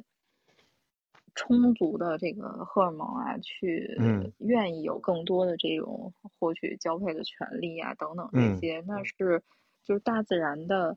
对于，呃，不论是任何物种的男性物种的一个一个这个需需是怎么说呢？给他们灌输的这个这个这个定义吧，就是基因里带的。对，我觉得呃，对对对对，基因里带来的。嗯，对，一二说的对，就是原始社会它就是要靠这个来繁衍。然后就好像说，我对布拉德皮特 当时的那个状态，我觉得哎特别适合，就是女性她也在筛选优质的男性去完成传宗接代、延续生命的这一件事儿，所以女性会把自己打扮的很漂亮。说说女为悦己者容也好，或者什么也好，其实它也是出于原始的一种本能。所以我觉得一直以来存在的，如果被称得上是问题的问题。不是说两个，呃，这个性别之间存在着什么矛盾？我觉得是两个性格性别之间存在着沟通的障碍。我们越来越多的发生是去让对方知道，呃，如何更好的沟通，或者说更好有效的沟通。因为就男人的视角来说，他也有脆弱的时候，他也有崩溃无助的时候，但是可能社会赋予他的这个。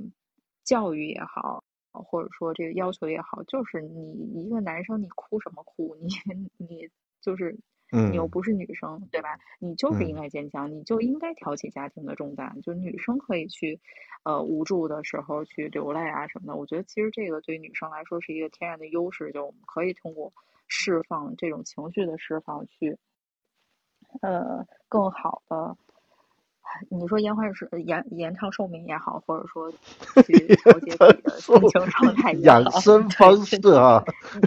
真的，因为你没发现，你没发现，当你把这些痛，就是让你觉得痛苦的事儿，它这个通过眼泪啊什么的，就脑子里进的水从眼睛里流出去，你就可以获得快乐。但是这种快乐的。简单的这个方式对于男生来说，但是其实是很困难的，因为一直以来的教育和社会的这个教育，所以我其实看完这片子，跟我男性的朋友也聊了很多。那我们俩的观点就是说，呃，男性他本身是一个强力的，或者说权力的呃代表，或者说呃这种绝对力量的代表，那是大自然赋予的，这个没有什么。可争论的，当然你也可以说极端的一些金刚芭比什么的这些，那很极端了。嗯。但是大正常的，就大多数，他男性就是一个拥有绝对力量，女生你很难说去跟一个男生正面刚去，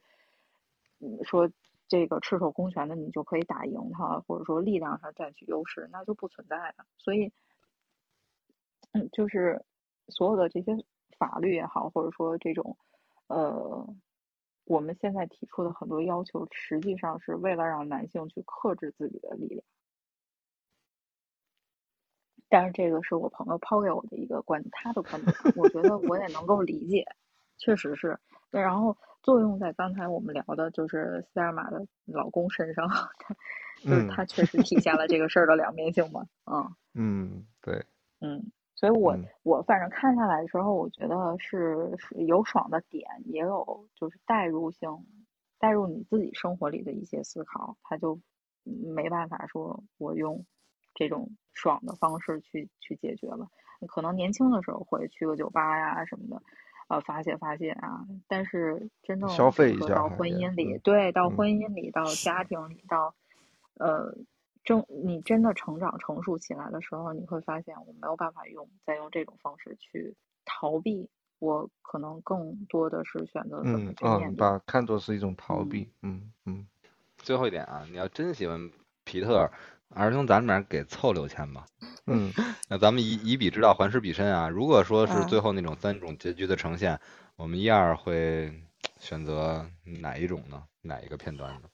啊，其实我我觉得我跟。米娜这样的观点就是可能有一点点不一样，就是我其实也会选择去面对这个事情，但是就是在我的视角里，虽然可能这是一个看起来是一个男权的，就是男性力量是绝对优势的这样的一个社会，但是它跟男权倒是不一样的，因为我觉得就是过去的就是在那个年代，可能到现在为止也是一个相对于父权的社会，就是我更愿意站出来去发声，或者是说用。一些微弱的这个力量去改变，但是就是，但是这是我我的想法了。但是其实我我后来再再反观来想，其实就是死亡是一个更加壮烈的，或者是更好的发生。就是他们用这个死亡来去告诉大家说啊，就是我们需要被看到，我们需要有不一样的这样子的东西。对，就是活下来其实是更勇敢的选择，但是。啊，就是最终啊，其实我其实会选择掉下去，就是我我这个还是比较直接的，就是我觉得就就结束吧，就是用这种方式，就是给这个社会也不是社会吧，就是给这个世界留下一些比较精彩的东西。我是觉得这样绚丽的结束比较符合我的性格了。嗯，给你们来一套，我给你拖住啊，咱们来一个软着陆，对吧？嗯。咱们掉下去就掉进绝对领域吧，是吧？咱们来个软着陆，和朋友们，咱们还在空中保持一个 停留的状态，空中保持联系。那鱼仔呢？我们今天一起，嗯，联名的连线的不学无术的主理人鱼仔，最后给我们也盖个帽吧，给今天的节目。嗯。我今天是感觉学到了很多，因为以前我们聊电影可能聊的不会这么深，我们都会把一些电影串在一起聊。然后今天就相当于就是呃开着这台车，然后把整个电影就聊得清清楚楚的。所以说，而且觉得大家特别的学术，就怎么说呢？感觉。呃，刚刚我还去查了一下人物湖光，对不起，然后我就觉得，彩虹，我也是来来这儿才知道人物湖光的。对，我就觉得大家可能就是形成了一种默契吧。我们这文绉绉的只有红猪哈，就是这种四字词啊，什么动不动给你来吟诗一首啊，这种这种四字成语特别多的。确实学富学富六车八车的只有红猪，还有拔高也是红猪。嗯，好，那咱们就进入最后一个环节吧，就是我们固有的，对吧？我们没有任何的其他的固定的环节或者固定的套路。今天还被吐槽了，我们连个连个大纲都没有。那么，但是我们还是有最后的一个固定的一个最后一个包袱啊，就是打分环节。我自己选的片儿，自己哭着也要打完。我 我给这部片子，每次都是哭着的，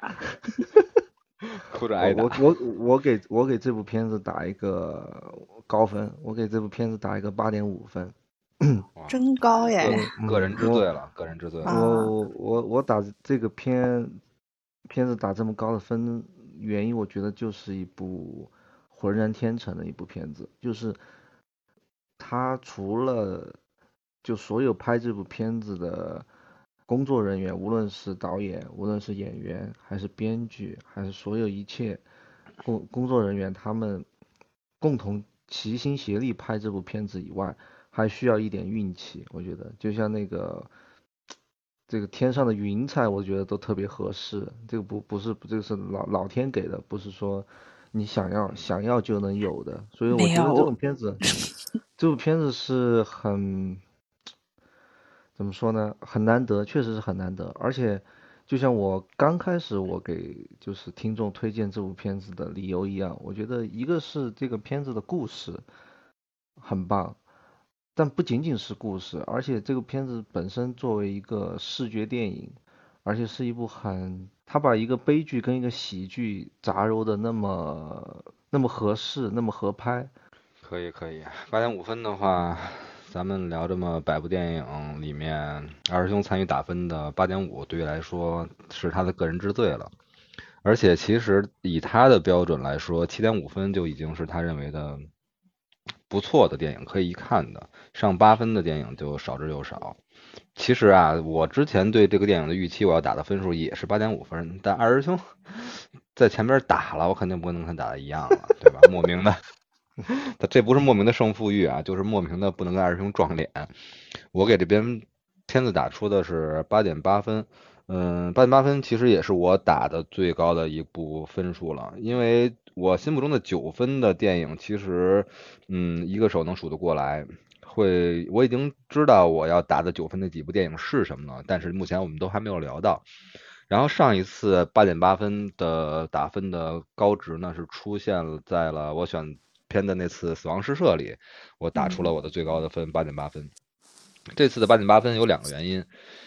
第一个原因是为什么会比我之前预期的八点五分要高了这个零点三呢？这个完全是因为今天我们的这一次碰撞是我们的三位女性，嗯，给这个片子带来的加分。在他们聊这个片子的过程中，我感受到了很多我在。我也看了很多遍这部片子，在我看的时候都没有感受到的点，也是对于我来说是一个学习，或者说是学习自己的一些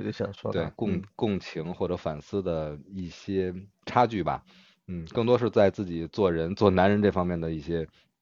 需要反思的 一些一些东 西。天蝎做人，对吧？嗯。你看我之前总结嘛，只有三三个混球，二师兄给我补了一个混球，四个混球。到现在我发现这个片子里面满满的，除了咱们的双女主，全是混球。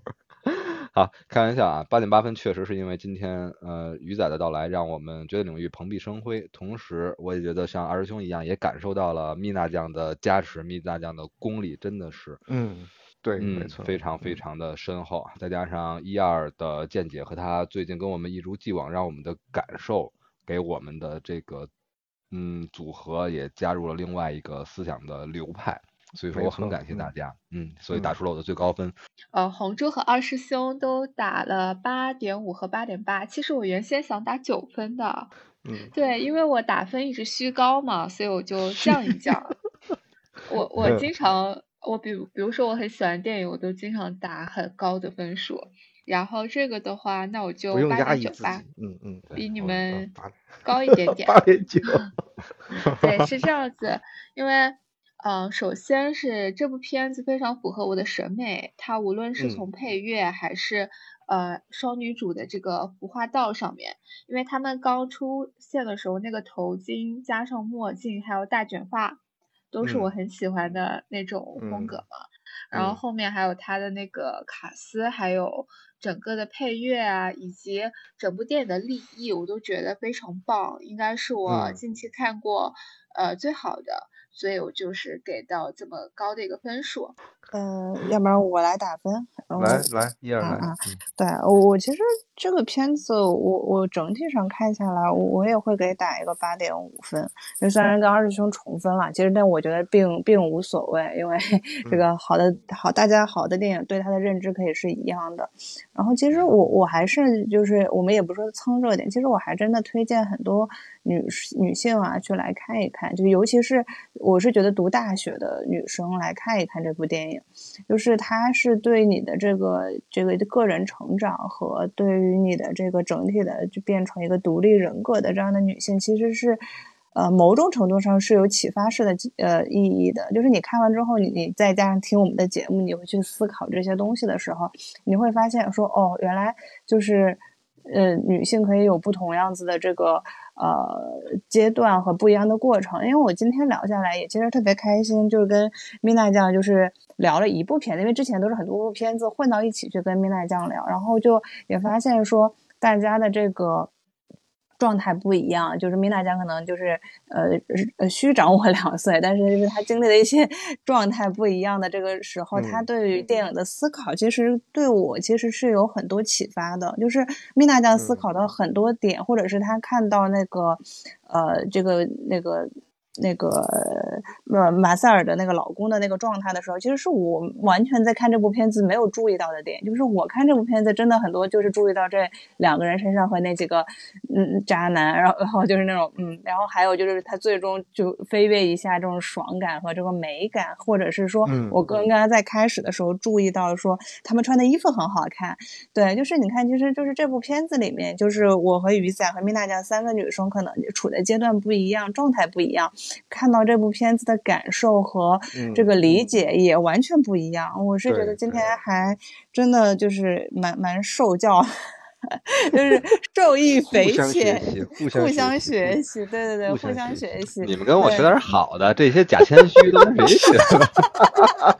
哎，这八点五分的高分都是给米娜酱打走的，偏了。对，我觉得今天天这个就是，呃，就是主要主要是 这个明台将让我这个，对，没有没有，这有什么假谦虚的红猪？你这个真的是，你是假谦虚，我这个真心实意，好吧？不光是凶手，真受益对，真手艺，真手艺，我就觉得就。就是还蛮蛮有趣的，当然就是因为我自己的状态不一样嘛，就是我我是一个非常，比如说浪漫爱自由，然后在路上就是可能就是一个狂花的状态对，但是我我也很 enjoy 说现在这个阶段的我，但是我确实从蜜娜江那里面啊、感觉还有很多路要走啊。嗯，嗯，哎，我本来是想刚才赶紧开麦说一下，真的是互相学习了很多。然后红珠一句那个假假谦虚，我觉得这个有点说不出来了。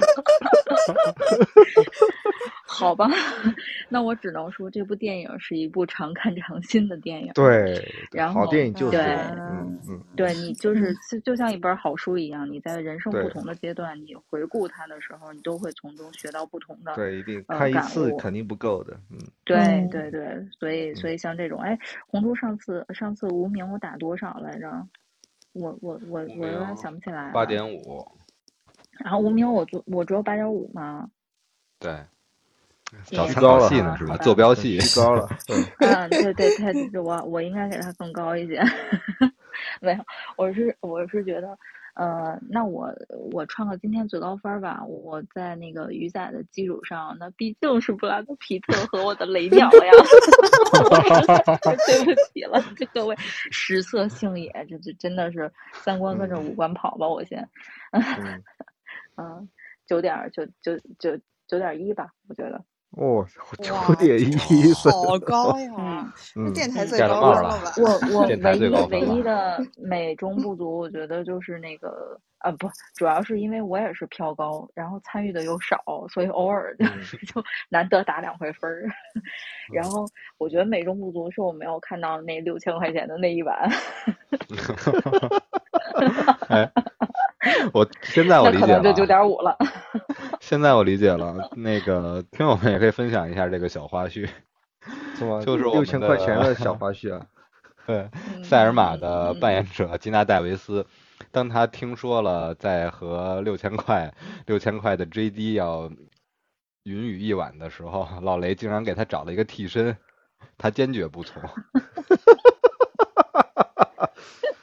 戏里戏外都已经觉醒了，我跟你说，都觉醒态，对对对嗯嗯嗯，甚至内心还有点抱怨，你不知道我为什么签的这部吗？难道？对我为什么不让这个 梅姨来非得让我明白我的？行，那整体上呢，今天我们确实是聊得特别爽。